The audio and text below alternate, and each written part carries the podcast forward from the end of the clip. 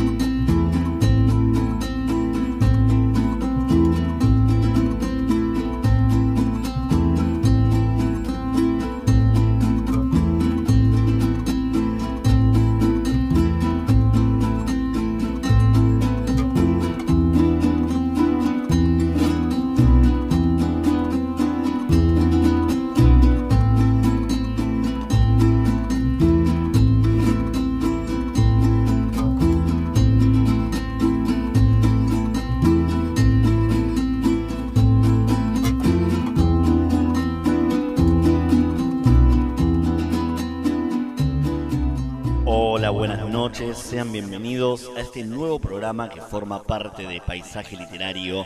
Este nuevo programa se llama Litera Rock y lo que trataremos de hacer es tomar a la música, al rock más que nada, como una obra literaria.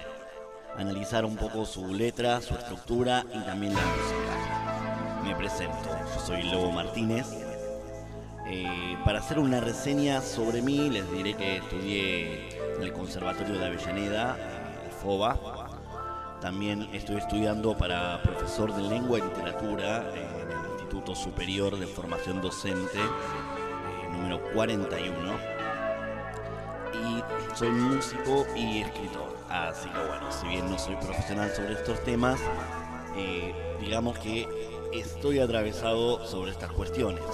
Aparte también he conducido programas de radio eh, en el pasado, tres programas, de los cuales dos fui productor y conductor y en uno era co-conductor. Dicho eso, vamos a empezar con el programa. De fondo nos va a estar acompañando hoy un álbum que se llama Pubis Angelical. Es un álbum instrumental, es banda sonora de una película de 1982 y el álbum está hecho por el genio Charlie García. Justamente con él es con quien vamos a empezar a analizar.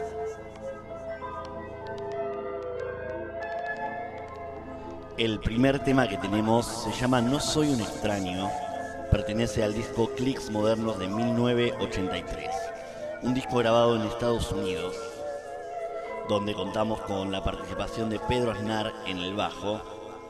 Y en este tema, por ejemplo, como en otros, la particularidad de tener una batería programada, una caja de ritmos. Hoy en día se puede usar el Fruity Loops, se pueden usar keyboards y bastantes programas en la computadora, pero en esa época era un poco más analógica, era algo que se enchufaba y que no se usaba por computadora, aunque tenía como un pequeño sistema de computadora en sí.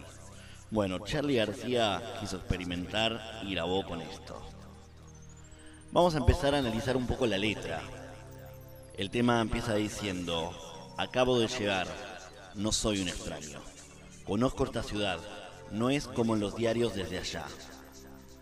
Para acompañar tenemos que el tema está con acordes menores, lo cual ya nos da un dejo de nostalgia más o menos, y tiene séptimas mayores y menores séptimas, lo que la música nos introduce a un tema un poco bastante oscuro y reflexivo. Ahora, ¿por qué acaba de llegar? Volvamos a la fecha, 1983, regreso de la democracia. Todos sabemos, o la gran mayoría, que los diarios no decían exactamente lo que estaba pasando acá. Lo mismo pasaba acá, acá los diarios decían una cosa y la calle era otra. Pero bueno, acá el personaje, vamos a decir Charlie, ya que lo canta en primera persona, acaba de llegar del exilio, una época donde la gente debería exiliarse por no ser desaparecida o asesinada. Acaba de llegar, pero no es un extraño. Conoce bien esta ciudad, acá vivió. Después de esto dice, dos tipos en un bar se toman las manos, prenden un grabador y bailan un tango de verdad. Algo muy interesante es el arreglo del sintetizador que aparece solo en esta parte para emular un poco lo que sería el tango acompañando la música. Y sigue diciendo, y yo los miro sin querer mirar. Enciendo un paso para despejar. Me quedo piola empiezo a pensar que no hay que pescar dos veces con la misma red. Algo muy interesante del tema es que no tiene estribillo en sí, sí a nivel musical, pero no a nivel letra. Y esta parte, ¿qué quiso decir? Acá el espectador se mantiene en penumbras. El espectador es justamente un espectador. Ve como dos tipos se toman la mano, bailan, algo que se puede más o menos deducir que no se podía hacer tanto o tan libremente realmente en una en un momento oscuro de, de la realidad. Entonces él, por miedo, porque sabía cómo estaba todo antes, recordemos que él acaba de llegar, todavía no sabe cómo cambió todo. Él los mira sin querer mirar, no se quiere meter. ¿Se acuerdan del famoso no te metas? Bueno, acá Charlie está en esa posición en un principio. Los miro sin querer mirar, no me quiero meter. Haciendo un paso para despistar. Y también piensa que no hay que pescar dos veces con la misma red, o sea, no hay que tentar al destino. Luego de esto la música tiene un corte, como para un momento de reflexión. Con la guitarra y el bajo vuelve la música, empiezan los sintetizadores, la batería y sigue la siguiente estrofa, donde dice, acabo de mirar las luces que pasan, acabo de cruzar la plaza, las razas y el color. A partir de este momento, la guitarra empieza a tomar mucho más importancia y empieza a hacer arreglos, riffs, cada tanto y cada vez más presente. A diferencia de la anterior estrofa, donde apenas aparecía y no era muy marcada. Eh, con respecto a la letra, acá el espectador sigue recorriendo la ciudad desde su vuelta, desde su llegada, y ya está viendo cosas que eran raras en la época de la dictadura. Pudo mirar las razas, el color, o sea, está volviendo a ver la libertad, está volviendo a ver cómo la gente puede salir de vuelta de las calles, sin miedo. Seguido a esto sigue el estribillo, que no es estribillo en letras, sino en música, y dice, y siento un humo como familiar. Alguien se acerca y comienza a hablar. Me quedo piola y digo, ¿qué tal? Vamos a pescar dos veces con la misma red. Ya al ver el panorama, acá el autor, el intérprete, se queda un poco más tranquilo. Y dice, sí, ahora sí vamos a tentar el destino. Veo que las cosas están cambiando. Me voy a fumar este facito, ese es el humo como familiar. Está fumando un churro Charlie. Y se queda un poco más tranquilo. Sí, vamos a pescar dos veces con la misma red. Es una metáfora que usa en todo el tema. ¿Y qué es lo que más piola, vamos a usar la palabra que usa Charlie, que pasa acá? Que la música sube de tono exactamente sube un tono para hacer nuevamente el estribillo con otra letra, que es la conclusión del tema. Porque acá nos reza, desprejuiciados son los que vendrán, y los que están ya no me importan más. Los carceleros de la humanidad no me atraparán dos veces con la misma red. Acá algo muy hermoso, esta conclusión, de decir que los que vienen, los que van a venir de ahora más, 82, 83 para adelante son los desprejuiciados y algo bastante predictivo porque estamos en una sociedad donde los prejuicios cada vez nos importan menos, aunque hay una cierta resistencia y hay una cierta dicotomía, ¿no? Pero no nos vamos a poner filosóficos. Sabemos que hoy en día tenemos mucha más aceptación de cosas, de gente que antes no se aceptaba para nada.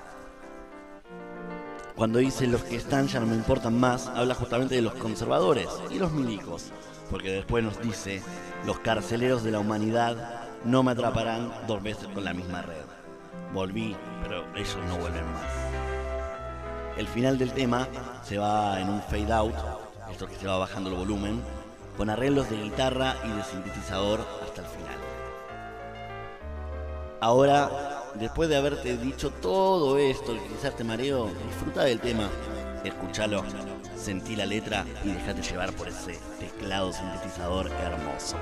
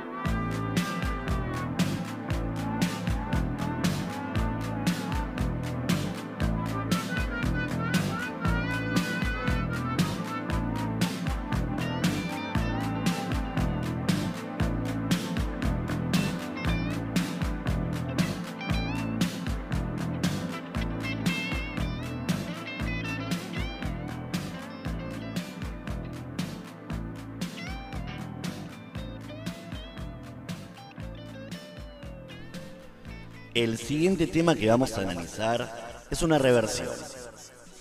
El tema original se llama The Hurricane, perdón en mi inglés, The Hurricane, y es de Bob Dylan, del disco Desire de 1976.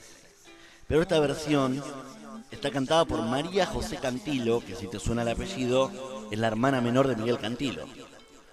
Esto fue para su disco debut en 1984. María José Cantilo venía del ámbito hippie, hermana mayor de Miguel Cantilo, y en el 1984 se puso a grabar un disco donde tradujo esta letra de Bob Dylan y la hizo acá, Argentina. La batería del tema de Hugo Fatoruso, así que es una genialidad. Pero vamos con la letra, que acá esto es lo importante, porque la letra es una historia con un narrador omnisciente lo que vimos con el tema de Charlie es que el narrador estaba en primera persona.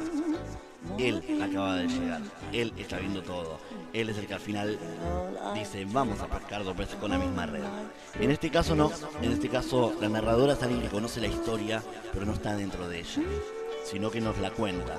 Y por esto mismo no hay estribillos a nivel de letra, sí a nivel musical, justamente por la estructura que debe tener, pero no a nivel de letras porque la historia nos sigue contando y sigue pasando. Este tema está basado en una historia verídica. Se centra en el boxeador Rubin Huracán Carter, quien en 1966 fue preso junto a John Artis por triple asesinato en Nueva Jersey, en Peterson. ¿Él los asesinó? ¿Por qué está preso? Y bueno, esto es lo que nos va a contar la canción. Acá el tema principal es el racismo y el clasismo. Recordemos que Rubin Huracán Carter era negra, en una época en Estados Unidos donde el racismo estaba bien presente, y hoy lo sigue estando, aunque bueno, por suerte no es de la misma manera que los 60 o antes. El tema también habla del control del poder, los medios y la corrupción de la policía. Es muy bueno prestar atención a la armónica, porque eso tiene un significado. La armónica nace del blues, el blues nace de los negros, nace de los esclavos. Es un ritmo triste, por eso se llama blues. Y acá la armónica, hablando de un negro, está siempre presente. Vamos a empezar con la parte de la letra. Tenemos que hay personajes. Por empezar tenemos a tres muertos. Uno al final no está muerto del todo, pero esta escena. Una mujer, que es la que los ve. Alfred Velo y Rubin serían los principales. Rubin es nuestro boxeador, el negro. Alfred Velo es otra persona que ahora te voy a contar más o menos de qué va la letra, después la escucharás entera. Pero bueno, vendría a ser esto. Los motivos que pasan. Hay un asesinato de tres personas. Hay una mujer que lo ve y encuentra a una persona, aparte de estos tres. Esta persona dice que se llama Alfred Velo, pero que él no fue. Él estaba ahí. Que llamemos a la cana. Así que bueno, se llama a la justamente y nadie descree de él porque es una persona blanca. Simplemente por eso 1966 Estados Unidos. Por otro lado tenemos a la historia de Rubin, el boxeador de peso liviano que iba a ser campeón mundial. Es algo muy importante. Una persona de color en Estados Unidos que está a punto de ser campeón mundial. Era una persona que la cana lo paraba frecuentemente solamente por ser negro. Así que que lo paren ese día, como los otros días, no era algo raro, era algo a lo que estaba acostumbrado. Ahora, ¿qué pasa con la escena donde encontraron a Alfred Velo y los tres muertos? Alfred Velo estaba con un amigo y culpan a dos personas de color negro que dicen que podían ser boxeadores. Esto sin conocer a Rubín o no exactamente culpándolo a él ni a sus amigos. Solamente es una forma de decir si le decimos que son negros, si le decimos que pueden ser boxeadores, tenían fuerza, por algo los mataron, la policía no nos va a creer, es así, acá todos juzgan. Exactamente es lo que fue, lo que pasó. Pero de repente hay uno de estos muertos que reacciona, viste que te dije que había tres muertos, pero uno que no estaba tan muerto, acá está. Este reacciona, medio moribundo, pero está vivo. Lo llevan al hospital y le toman la declaratoria. Ahora, la policía que se había llevado Rubín, claro, negro, boxeador, persona que paran todos los días, deciden llevarlo al hospital para ver si coincide con la persona que los atacó. Pero acá el moribundo ve al boxeador y dice, textualmente en la canción, ¿no? ¿Para qué traen a este chico si él no lo hizo? Entonces acá tenemos que la persona que fue tratada de asesinar dice que esta persona es inocente, dice que Rubín es inocente. Podría haber terminado acá el caso, pero no. El caso se puso en pausa. Cuatro meses más tarde, Rubin pelea en Sudamérica por el título de campeón mundial. Ahora sí. Pero ¿qué pasa? Hay unos personajes nuevos que aparecen, que no se dice quiénes son, pero tienen mucho poder. Y apalabran a Alfred Velo para que inculpe a este boxeador, a Rubin. A cambio le ofrecen empleo y un blanqueamiento de antecedentes. Estamos hablando de personas con mucho poder y personas que quieren inculpar a alguien. La letra dice exactamente así. ¿Te acordás de aquel asesinato triple? ¿Te acordás de que fue un boxeador el que viste? Nosotros vamos a acusarlo. Y vos tenés que ayudarnos y además no te olvides que él es negro y vos sos blanco. Marcado acá el racismo que realmente fue lo que pasó en realidad y fue por esto mismo que pasó. Acá jugaron también porque Alfred Velo fue el que dijo que vio un boxeador. Ellos saben que es mentira, pero para agarrarle un poco de las bolas, se lo dicen. Así que Alfred Velo obviamente termina cediendo y termina aceptando. Rubin tuvo un juicio donde Alfred Velo y sus socios testificaron en su. Jurado blanco, medios de comunicación inventando noticias falsas. Y Rubin, obviamente, preso.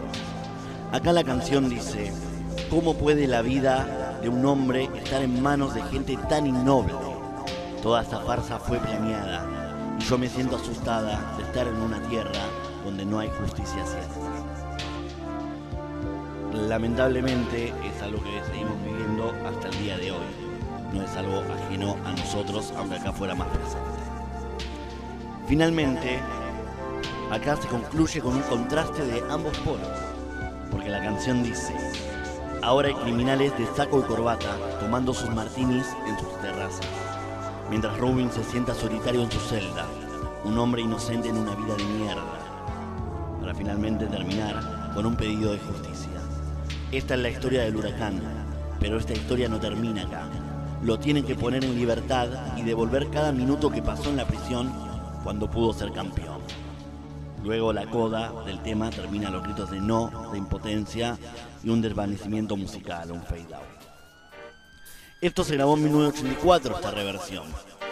En 1985, un año después, se comprobó que hubo corrupción de la policía y que las pruebas fueron falseadas. Se le concedió la libertad inmediatamente a Rubín al considerar que sus derechos habían sido violados y que el castigo respondió más al racismo que a la razón. Así que bueno, este pedido de justicia de Bob Dylan que María José Cantilo rezó en 1984, al siguiente año se cumplió. Vamos a decir un poco, un poco algo más de la autora. María José Cantilo grabó otro disco en 1989 y luego quedó presa ella por tenencia y tráfico de drogas, pero bueno, en este caso eh, no podemos decir que era culpable porque quizás entramos en una discusión de es culpable consumir drogas, ¿qué drogas? ¿A qué llaman drogas? Pero bueno, para la ley fue culpable y quedó ahí. Hoy en día está en libertad, hoy en día volvió a cantar. Sin más, los dejo con el tema El Huracán, la versión de María José Cantillo.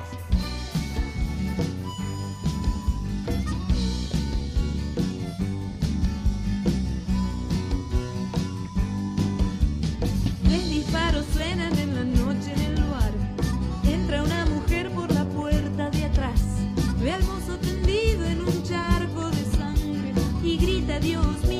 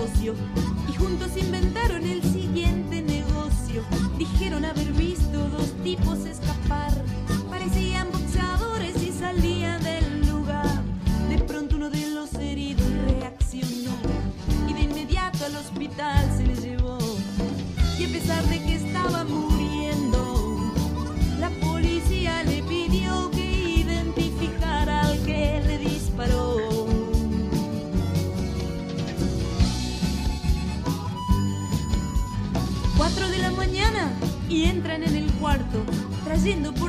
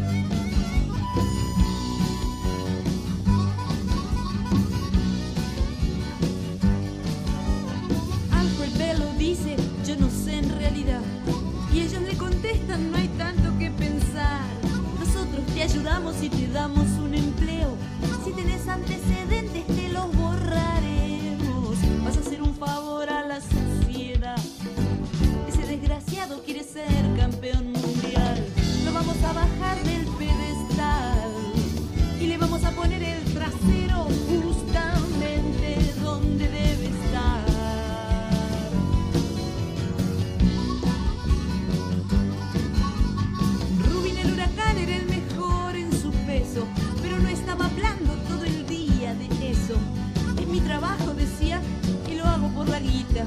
Pero cuando termina busco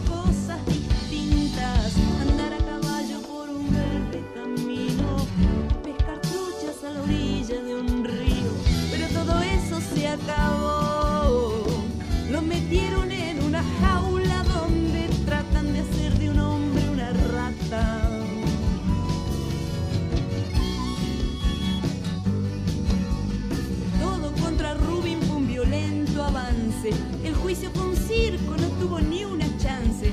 Los blancos del jurado le tenían terror, como a todo lo que significa revolución.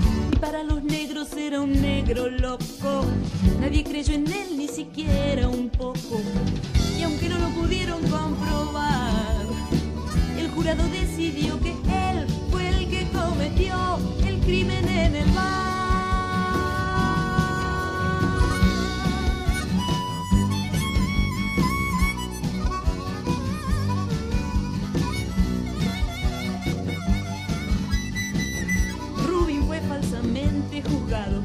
El cargo fue homicidio en primer grado. Y adivinen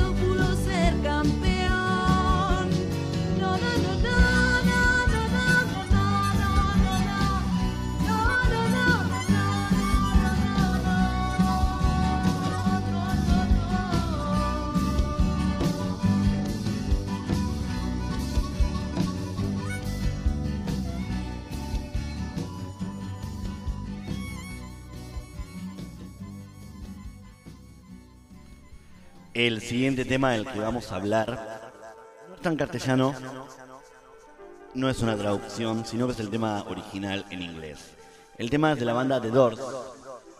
Algo muy interesante es que el nombre de la banda viene de las puertas de la percepción, por una frase de William Blake que dice, cuando las puertas de la percepción se abren, se ve todo tal como es, infinito.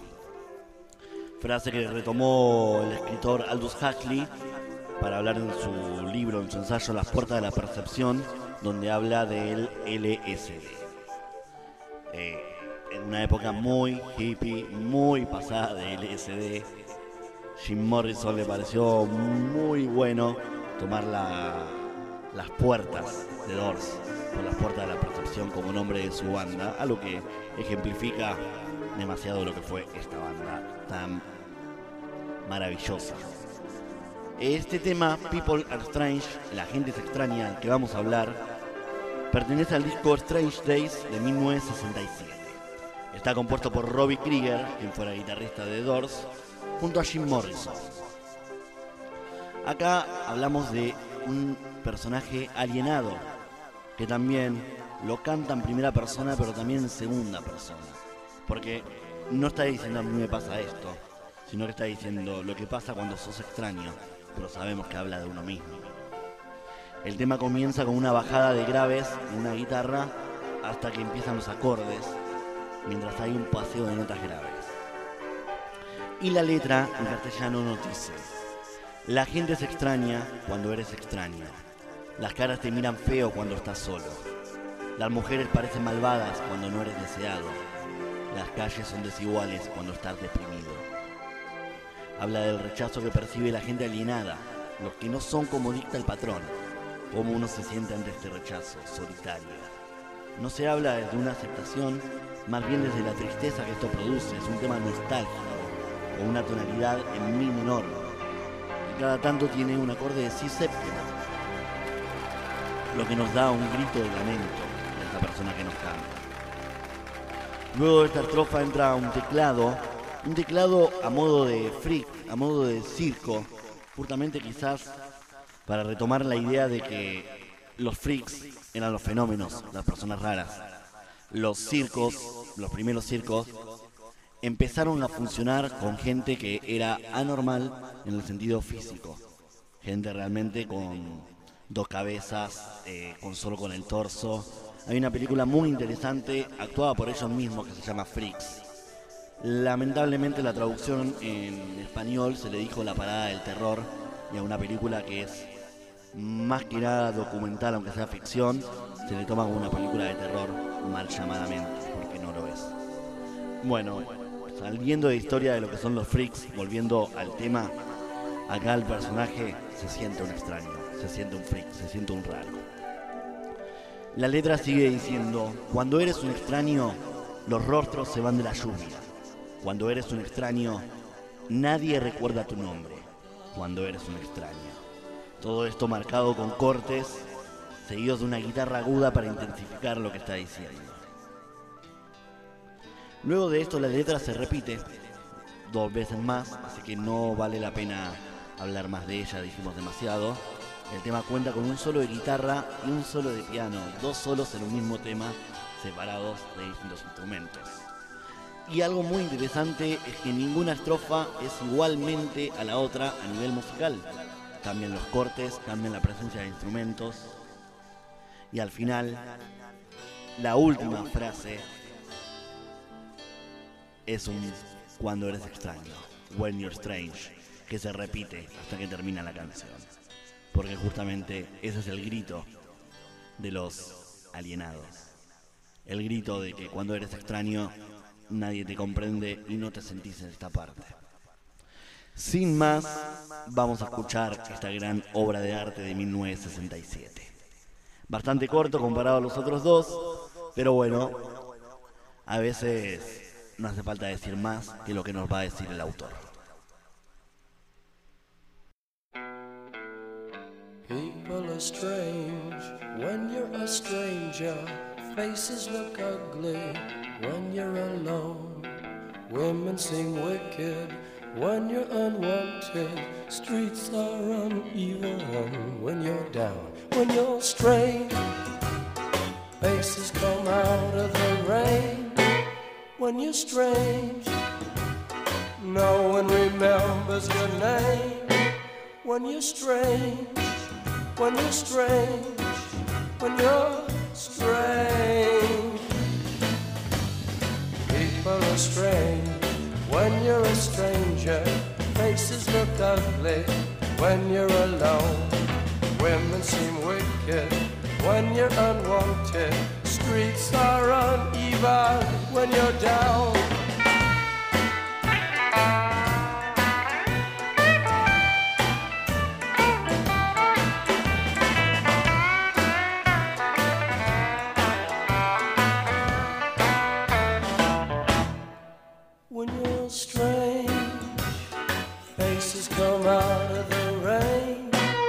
When you're strange, no one remembers your name.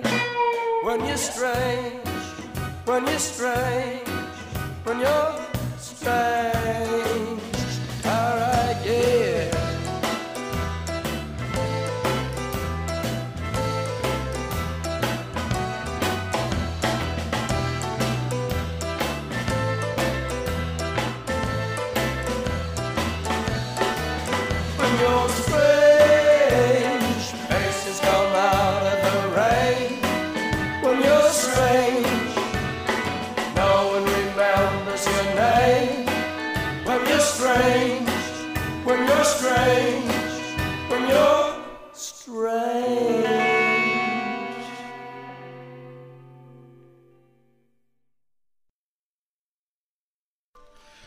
Que sí acá, ya nos vamos a correr un poco de lo clásico, de lo que estábamos viendo, y viajamos al 2009, aunque ya pasaron 12 años, a una banda que surgió en los 80, pero no fue hasta el 2006, donde se hizo muy conocida acá.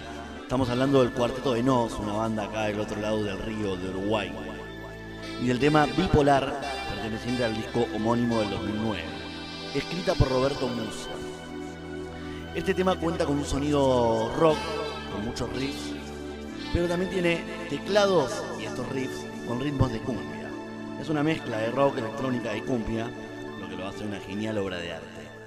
La tonalidad sigue en menor como todos estos temas que vimos, está en la menor, por lo que sabemos que no es un tema feliz, como ya les expliqué hace un rato, sino que es una queja. Y la voz acompaña la queja. Es una voz de dolor, no es una voz graciosa. Y digo esto porque Cuarto de Nos en los 90 fue muy conocida en su país por hacer temas divertidos, que realmente son muy recomendables. Pero en este caso, acá Roberto Musso ya no hace solo comedia, sino que habla de trastornos que tenemos gracias a la modernidad, esta contemporánea en que vivimos. Algo para destacar es que el tema de la bipolaridad es una antinomia en todo el tema y todo el tema se basa en esta antinomia, en comparar cosas totalmente opuestas. Por eso tenemos que las partes cantadas de los versos de las primeras estrofas, las estrofas comunes, son todas rápidas. Sin embargo, los estribillos son pocas frases y alargadas. Bastante antinomia, ¿no? Como justamente hablar de que es un tema de rock con cumbia cuando sabemos de la batalla cultural que esto representó durante muchos años. Acá el tema habla del trastorno bipolar, entre el tipo 1 y tipo 2, aunque también puede asociarse un poco con la ciclotimia. Acá el personaje pasa de la depresión y la ansiedad a la felicidad y a la soberbia constantemente en un ida y vuelta, pasando en un ciclo de uno al otro. Recordemos que este trastorno de la personalidad es de el cambio de ánimo, el cambio de actitudes. Y de esto también va a hablar el tema, ¿no? La bajada de línea de este tema es que esto fue diagnosticado como un trastorno de personalidad, como te dije recién, la bipolaridad, pero hoy en día está cada vez más presente en nuestros tiempos de inmediatez. Somos envases vacíos que necesitamos todo el tiempo llenarnos con algo, con redes, con salidas, con amores, amigos, televisión, series, juegos, películas. Y entre toda esta maraña hay días que somos los campeones del mundo y hay otros que realmente no queremos ni levantarnos de la cama, y así de un día para el otro. Nos afecta todo y más nuestra propia mente. Y esto es producto de los tiempos que nos rondan. Es un tema frecuente en esta banda a partir del 2006, del disco raro, hablar de todo lo que producen estos tiempos modernos en el humano. Por otra parte, ya hablando de la canción en sí, de la letra, este tema se basa casi en su totalidad en referencias y comparaciones, las cuales vamos a abordar para entenderlo. El tema empieza diciendo, sé que uno va sin H, eso es lo que se estila. Aunque hay días que me siento el uno como Atila, cuando la noche me encandila y me descarrila, vuelvo a ser el último de la fila. En la parte estructural nos encontramos con distintos juegos de palabras como la comparación de uno como número y uno como lo fue Atila del imperio de él. Pero literalmente nos mete en su vaivén emocional al compararse de entrada con el líder de un imperio y con la noche donde se siente el último de la fila. Luego nos resume de qué va a tratar esta canción. Y oscila mi ánimo como un vaivén.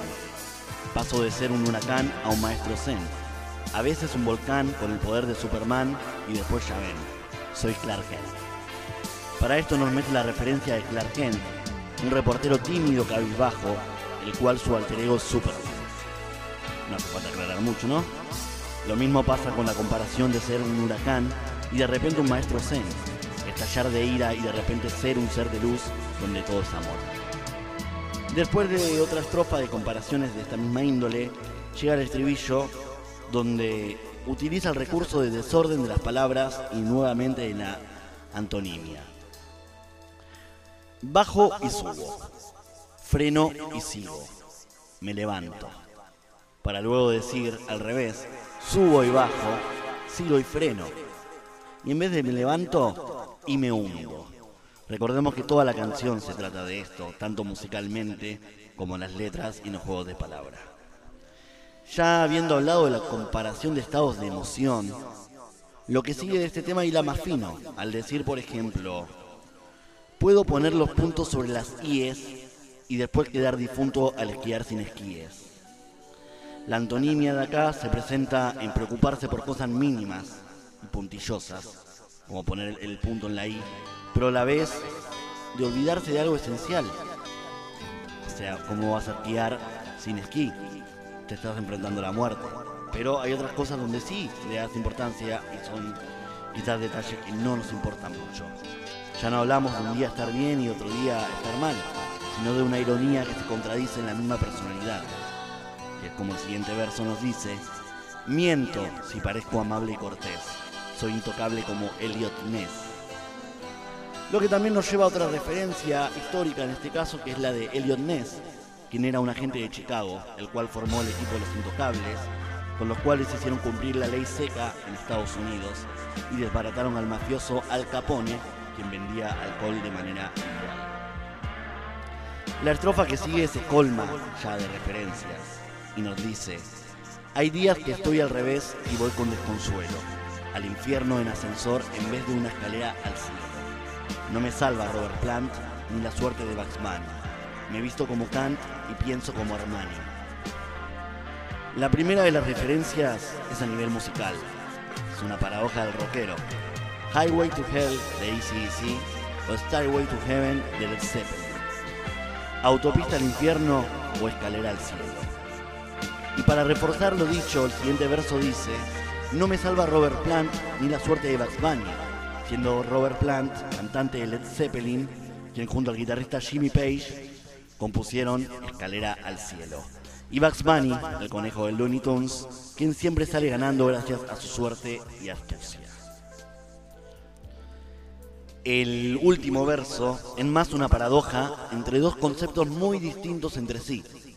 Por un lado tenemos a Immanuel Kant, filósofo del modernismo que se interesaba por la razón, y por el otro tenemos a Emporio Armani, un diseñador de ropa de moda. Mientras uno se preocupa por analizar cómo funciona la mente del ser humano, el otro solo lo viste.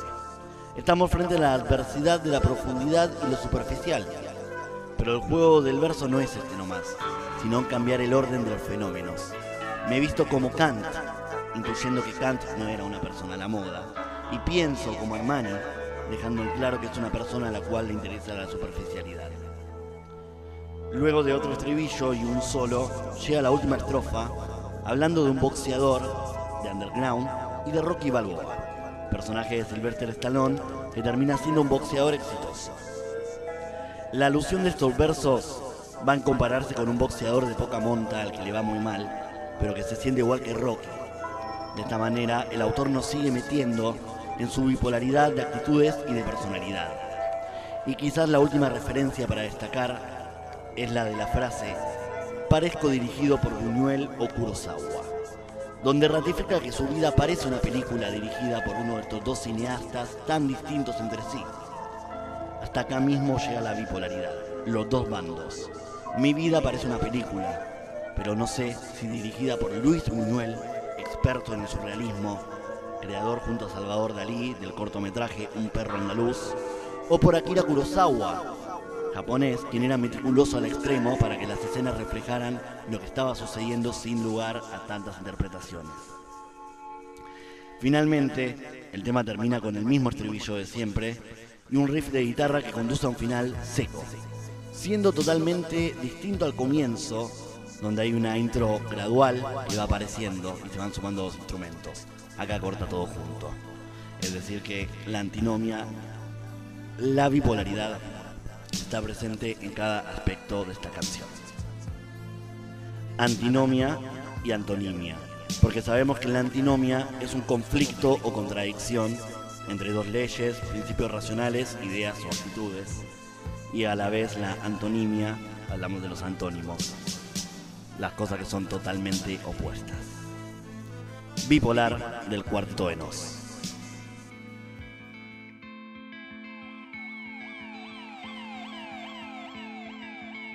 thank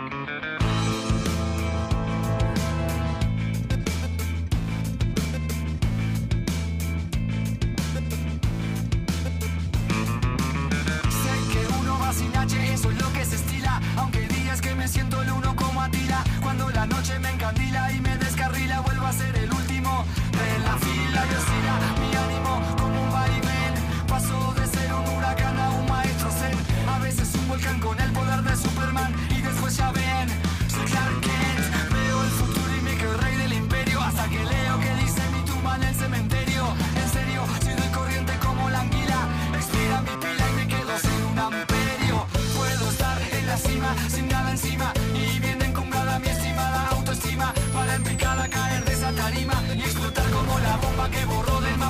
noche va bien Peor como el clima, cambio abrigo por blusa Y agarro la bajada acelerada en la montaña rusa Puedo ser perfecto sin excusas, solo puesto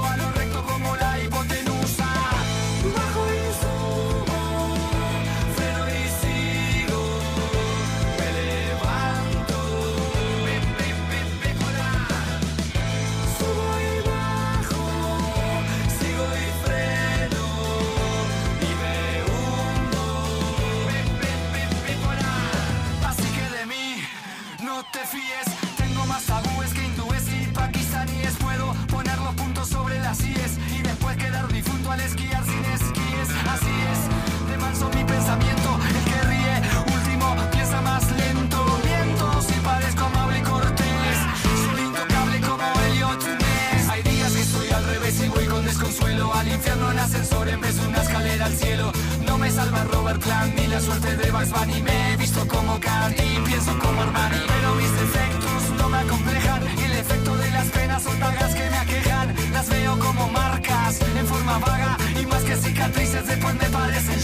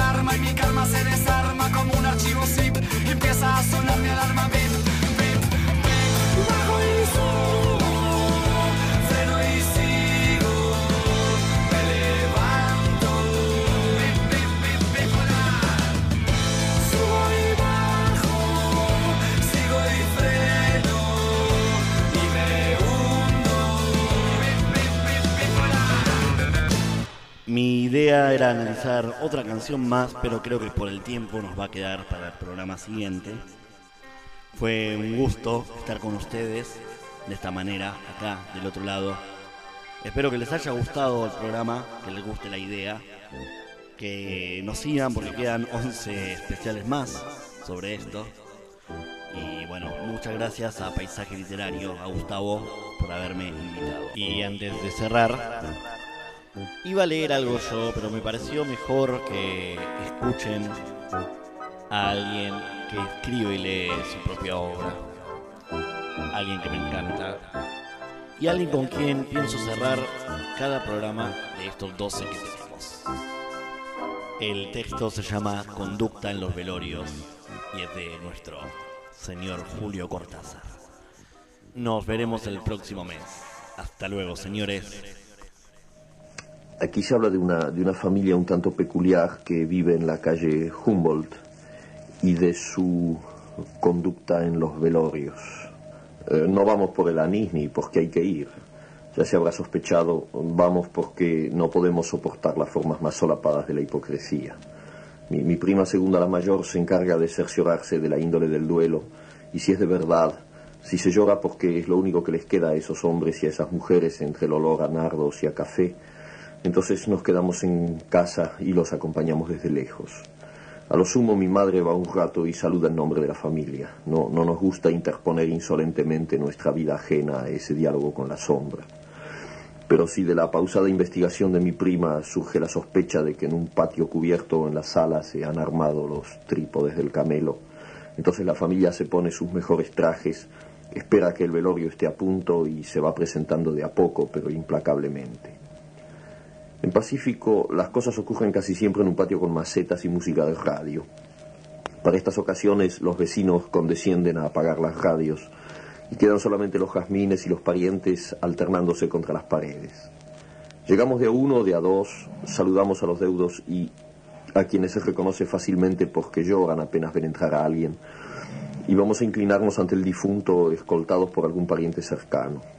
Una o dos horas después toda la familia está en la casa mortuoria, pero aunque los vecinos nos conocen bien, eh, procedemos como si cada uno hubiera venido por su cuenta y apenas hablamos entre nosotros. Un método preciso ordena nuestros actos, escoge los interlocutores con quienes se departe en la cocina, bajo el naranjo, en los dormitorios, en el zaguán, y de cuando en cuando se sale a fumar al patio o a la calle o se da una vuelta a la manzana para ventilar opiniones políticas y deportivas. No nos lleva demasiado tiempo sondear los sentimientos de los deudos más inmediatos. Los vasitos de caña, el mate dulce y los particulares livianos son el puente confidencial. Antes de medianoche estamos seguros, podemos actuar sin remordimientos. Por lo común, mi hermana la menor se encarga de la primera escaramuza Diestramente ubicada a los pies del ataúd, se tapa los ojos con un pañuelo violeta y empieza a llorar. Primero en silencio, empapando el pañuelo a un punto increíble, después con hipos y jadeos, y finalmente le acomete un, ataque terrible de llanto que obliga a las vecinas a llevarla a la cama preparada para esas emergencias, darle a oler agua de azar y consolarla, mientras otras vecinas se ocupan de los parientes cercanos bruscamente contagiados por la crisis.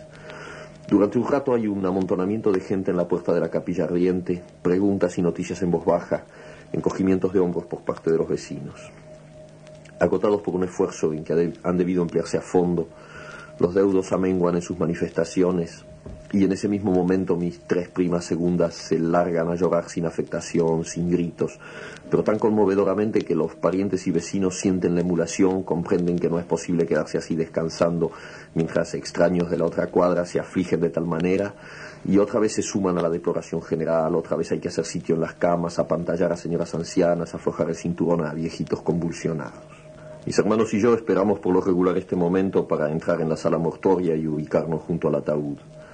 Por extraño que parezca, estamos realmente afligidos. Jamás podemos oír llorar a nuestras hermanas sin que una congoja infinita nos llene el pecho y nos recuerde cosas de la infancia, unos campos cerca de Villa Albertina, un tranvía que chirriaba al tomar la curva en la calle General Rodríguez en Banfield. Cosas así, siempre tan tristes. Nos basta ver las manos cruzadas del difunto para que el llanto nos arrase de golpe. Nos obliga a taparnos la cara avergonzados. Y somos cinco hombres que lloran de verdad en el velorio mientras los deudos juntan desesperadamente el aliento para igualarnos, sintiendo que cueste lo que cueste deben demostrar que el velorio es el de ellos, que solamente ellos tienen derecho a llorar así en esa casa. Pero son pocos y mienten. Eso lo sabemos por mi prima segunda la mayor y nos da fuerzas. En vano acumulan los hipos y los desmayos. Inútilmente los vecinos más solidarios los apoyan con sus consuelos y sus reflexiones, llevándolos y trayéndolos para que descansen y se reincorporen a la lucha. Mis padres y mi tío el mayor nos reemplazan ahora. Hay algo que impone respeto en el dolor de estos ancianos que han venido desde la calle Humboldt, cinco cuadras contando desde la esquina, para velar al finado. Los vecinos más coherentes empiezan a perder pie, dejan caer a los deudos, se van a la cocina a beber grapa y a comentar. Algunos parientes, extenuados por una hora y media de llanto sostenido, duermen estertorosamente. Nosotros nos relevamos en orden, aunque sin dar la impresión de nada preparado. Antes de las seis de la mañana somos los dueños indiscutidos del velorio, la mayoría de los vecinos se han ido a dormir a sus casas, los parientes yacen en diferentes posturas y grados de abotagamiento, el alba nace en el patio. A esa hora mis tías organizan enérgicos refrigerios en la cocina. Bebemos café hirviendo, nos miramos brillantemente al cruzarnos en el zaguán a los dormitorios. Tenemos algo de hormigas yendo y viniendo, frotándose las antenas al pasar. Cuando llega el coche fúnebre las disposiciones están tomadas. Mis hermanas llevan a los parientes a despedirse del finado antes del cierre del ataúd, los sostienen y confortan mientras mis primas y mis hermanos se van adelantando hasta desalojarlos, abreviar el último adiós y quedarse solos junto al muerto rendidos, extraviados, comprendiendo vagamente pero incapaces de reaccionar, los deudos se dejan llevar y traer, beben cualquier cosa que se les acerca a los labios y responden con vagas protestas inconsistentes a las cariñosas solicitudes de mis primas y mis hermanas. Cuando es hora de partir y la casa está llena de parientes y amigos, una organización invisible pero sin brechas decide cada movimiento. El director de la funeraria acata las órdenes de mi padre, la remoción del ataúd se hace de acuerdo con las indicaciones de mi tío el mayor. Alguna que otra vez, los parientes llegados a último momento adelantan una reivindicación destemplada. Los vecinos, convencidos ya de que todo es como debe ser, los miran escandalizados y los obligan a callarse. En el coche de duelo se instalan mis padres y mis tíos. Mis hermanos suben al segundo y mis primas condescienden a aceptar alguno de los deudos en el tercero, donde se ubican envueltas en grandes pañoletas negras y moradas. El resto sube donde puede y hay parientes que se ven precisados a llamar un taxi. Y si algunos refrescados por el aire matinal y el largo trayecto, traman una reconquista en la necrópolis, amargo es su desengaño. Apenas llega el cajón al peristilo, mis hermanos rodean al orador designado por la familia, los amigos del difunto, y fácilmente reconocible por su cara de circunstancias y el rollito que le abulta el bolsillo del saco. Estrechándole las manos, le empapan las solapas con sus lágrimas, lo palmean con un blando sonido de tapioca y el orador no puede impedir que mi tío el menor suba a la tribuna y abra los discursos con una oración que es siempre un modelo de verdad y discreción. Dura tres minutos, se refiere exclusivamente al difunto, acota sus virtudes y da cuenta de sus defectos sin quitar humanidad a nada de lo que dice. Está profundamente emocionado y a veces le cuesta terminar.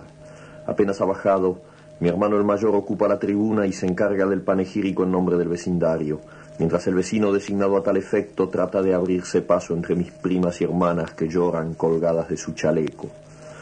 Un gesto afable pero imperioso de mi padre moviliza al personal de la funeraria. Dulcemente empieza a rodar el catafalco y los oradores oficiales se quedan al pie de la tribuna mirándose y estrujando los discursos en sus manos húmedas. Por lo regular, no nos molestamos en acompañar al difunto hasta la bóveda o sepultura, sino que damos media vuelta y salimos todos juntos comentando las incidencias del velorio. Desde lejos vemos como los parientes corren desesperadamente para agarrar alguno de los cordones del ataúd y se pelean con los vecinos que entre tanto se han posesionado de los cordones y prefieren llevarlos ellos a que los lleven los parientes.